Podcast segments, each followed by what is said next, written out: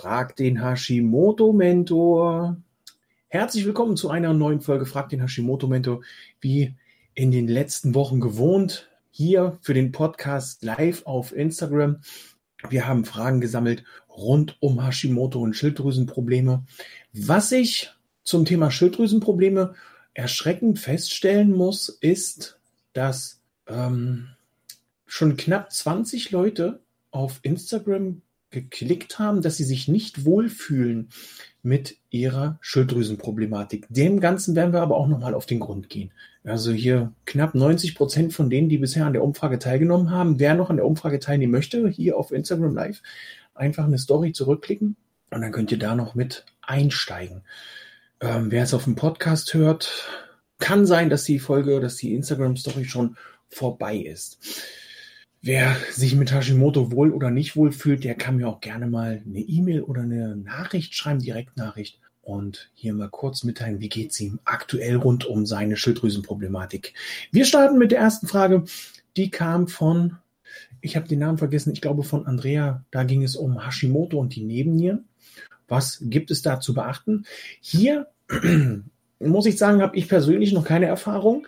Es gibt zwar einen äh, Cortisol-Test, den ich da in meinem Regal liegen habe, aber ich habe bis jetzt bin ich bis jetzt daran gescheitert, weil da ein Zaubersatz draufsteht, wählen Sie sich einen Tag, an dem äh, es ein bisschen ruhiger ist und Sie nicht so viel um die Ohren haben, also nicht so viel Stress haben.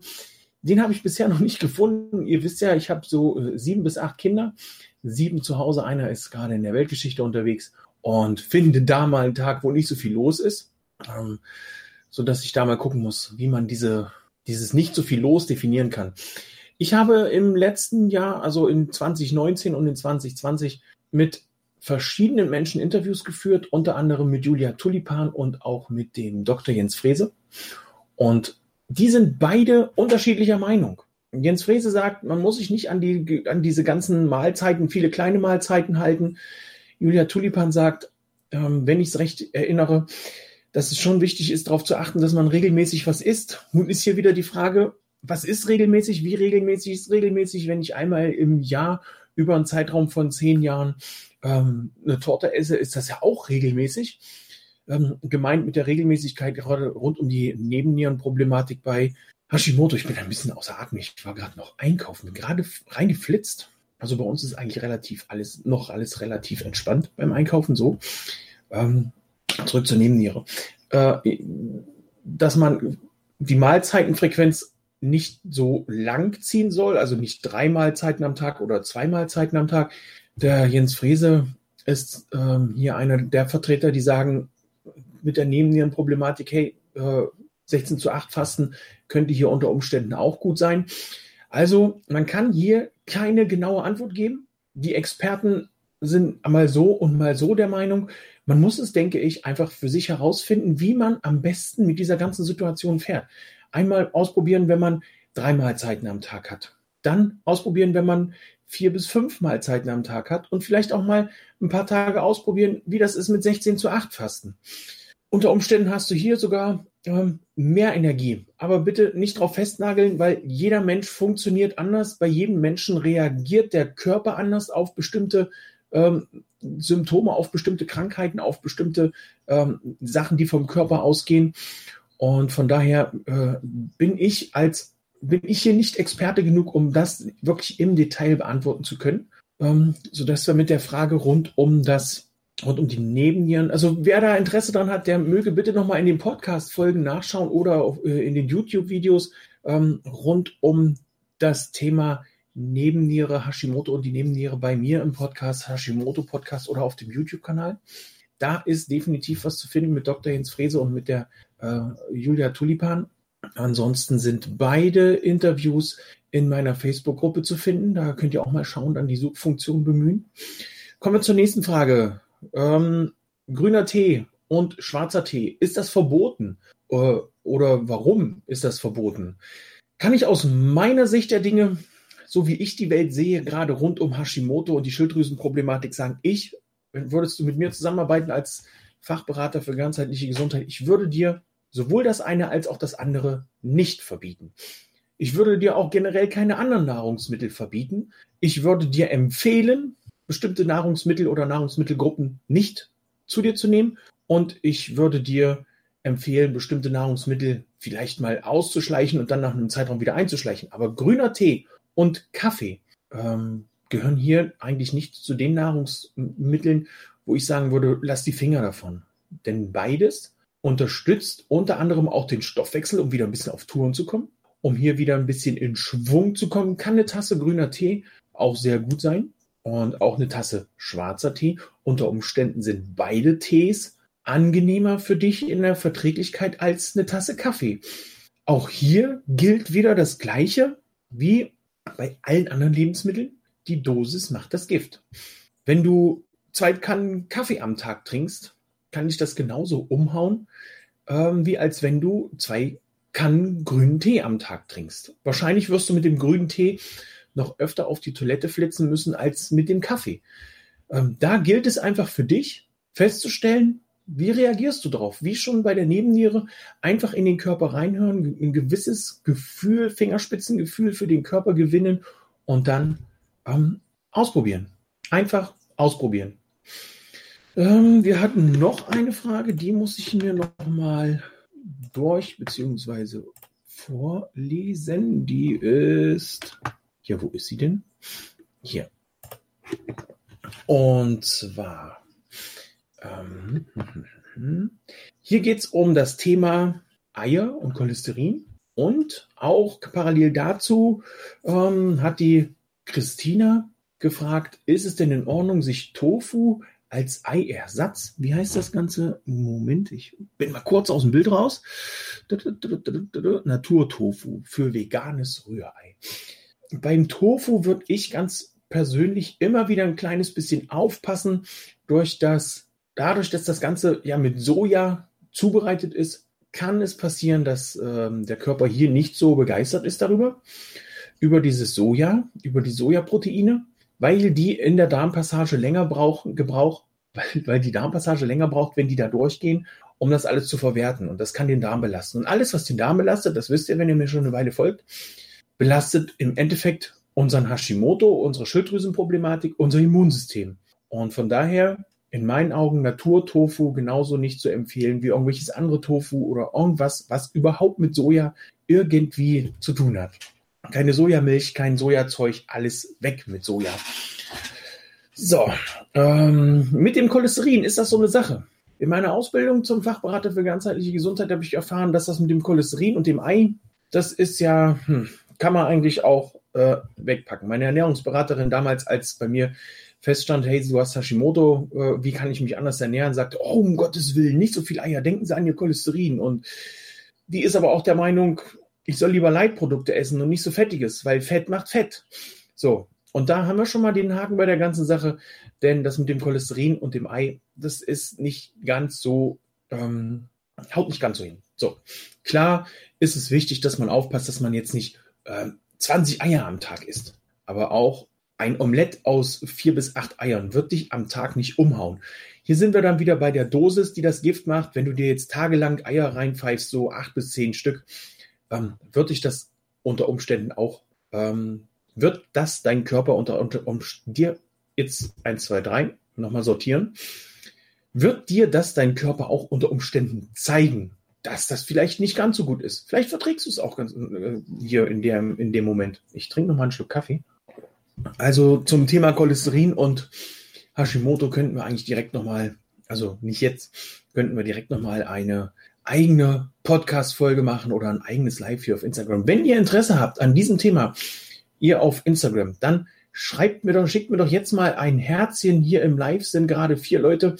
Wenn ihr das Ganze in der Aufzeichnung schaut, dann ähm, schreibt einen Kommentar, dass ihr Interesse daran habt, ähm, an einem, an einer Folge Hashimoto und Cholesterinwerte oder Schilddrüsenproblematik und die Cholesterinwerte. Ansonsten einfach mal ein paar Herzchen schicken und dann sehe ich, dass da, dass da Bedarf ist und dann gehen wir dem nochmal nach. Weil ich glaube, Cholesterin haben wir noch gar nicht so gehabt in den Podcast-Folgen. Ich habe schon einiges auch ähm, in einem anderen Zusammenhang schon mal berichtet, aber äh, so tief waren wir da, glaube ich, noch nicht drin mit den Pod, ähm, im Podcast rund um Cholesterin. Dann machen wir das mal. Ich kann nicht versprechen, ob es jetzt in den nächsten Tagen kommt, weil da bereite ich gerade etwas vor, was mich äh, zu, direkt zur nächsten Frage bringt. Ich habe in den letzten Tagen und Wochen ja immer wieder mal was von der Hashimoto Masterclass erzählt. Und da kam die Frage, was ist denn diese Hashimoto Masterclass? Ja, die Hashimoto Masterclass wird diese Woche eröffnen. Und zwar am Donnerstag. Am Donnerstag gibt es in meiner Facebook-Gruppe mit Hashimoto und Schilddrüsenunterfunktion voll Energie und Leistung ein Special, ein Weihnachtsspecial. Dort gibt es unter um, nicht unter Umständen, sondern unter anderem auch das Weihnachts-E-Book mit Rezepten rund um die Weihnachtstage. Und am Donnerstag werde ich dann auch lüften, was sich hinter der Hashimoto Masterclass versteckt. Ich kann schon mal so viel sagen, es wird das in, natürlich in meinen Augen, aber äh, auch in deinen Augen, das, das, das beste, das umfangreichste Programm rund um Hashimoto und Schilddrüsenproblematik sein, das es im deutschsprachigen Raum gibt und zu einem Preis, den, ja, also der ist in meinen Augen auch nicht zu toppen. Mehr davon und mehr dazu gibt es am Donnerstag um 20.15 Uhr, Donnerstag, den, oh, die Zeit, was ist es für ein Datum? Ich glaube, es ist der 17. Ähm, heute, ja, der 17. Am Donnerstag, den 17.12. um 20.15 Uhr. In meiner Facebook-Gruppe gibt es dann da die Möglichkeit, mehr darüber zu erfahren. Ansonsten müsst ihr euch ein kleines bisschen gedulden. Ich kann aber schon dazu sagen, dass es am Donnerstag, am 17. und in Verbindung mit der Facebook-Gruppe mit Hashimoto natürlich ein Eröffnungsangebot geben wird, das ähm, auch so nicht zu schlagen ist. So, das waren jetzt alle Fragen. Habt ihr hier im Livestream noch Fragen? Ich überlege noch mal kurz. Wir hatten die Nebenniere, wir hatten ähm, Cholesterin, Tofu, wir hatten grünen Tee und schwarzen Tee und wir hatten die Masterclass. Die fünf Dinge sind heute gefragt worden.